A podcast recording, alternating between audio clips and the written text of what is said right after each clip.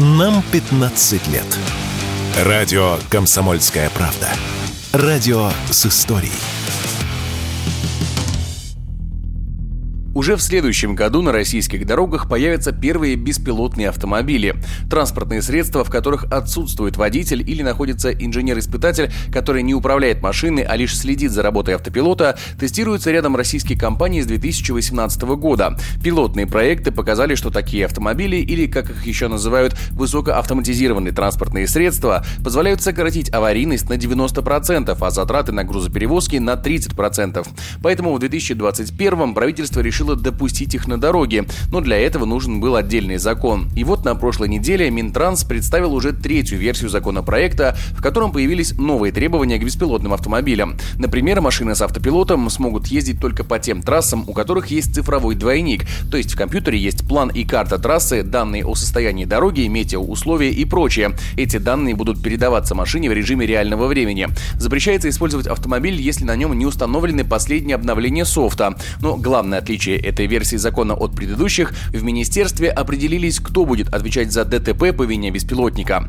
Основную ответственность возложат на владельца автомобиля. Тот, в свою очередь, сможет переложить вину на производителя авто, если будет доказано, что вред был причинен в связи с недостатками системы управления или всего автомобиля в целом. Если же авария произошла в связи с неосуществлением диспетчерского контроля, каждую такую машину должен будет мониторить специальный сотрудник. Виноват будет именно диспетчер. А если ДТП случилось из-за плохого техобслуживания, нарушения, то ответственность ляжет на дилера. Кстати, оформлять Европротокол при участии беспилотного авто будет нельзя, придется ждать сотрудников ГИБДД.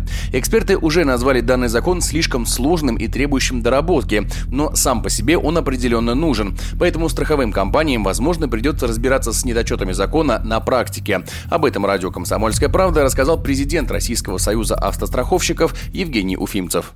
Конечно, ситуация достаточно сложная, в том смысле, что много правовых коллизий, которые еще продолжают оставаться. Но так как век цифровой, действительно в ближайшее время такие транспортные средства, я думаю, будут ездить по нашим дорогам, конечно, пускай даже в такой стадии, но законопроект нужен. То, что прогресс не остановить, и то, что такие транспортные средства будут перемещаться по дорогам, да, и для отдельных трасс или для отдельной работы, как там такси, перевозка грузов или еще чего-то, они будут востребованы и нужны. Я не сомневаюсь. Поэтому, конечно, страховая отрасль будет отрабатывать те возникшие сложности, которые есть.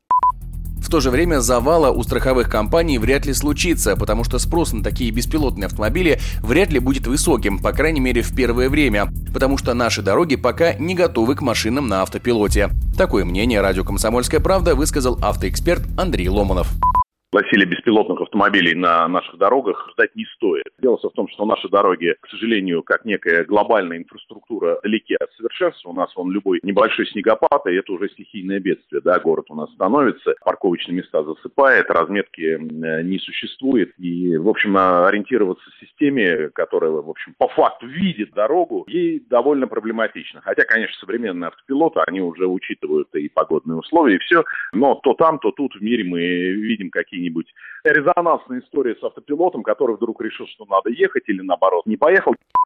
Теперь проекты закона по беспилотным автомобилям должна поддержать рабочая группа безопасности дорожного движения. Голосование по нему пройдет на этой неделе. Если инициатива не будет отправлена на доработку, то после обсуждения она поступит в правительство. По плану Минтранса вступить в силу закон должен 1 сентября 2025 года. Егор Волгин, радио «Комсомольская правда».